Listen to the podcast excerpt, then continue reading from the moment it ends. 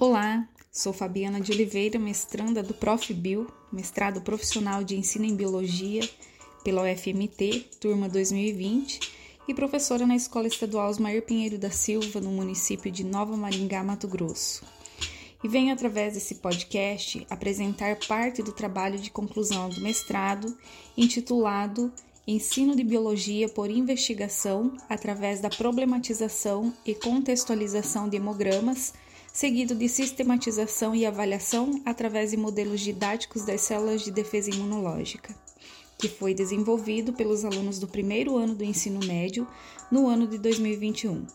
Se você quer conhecer um pouquinho mais sobre o tecido sanguíneo e as células do sistema imune, venha conferir a nossa playlist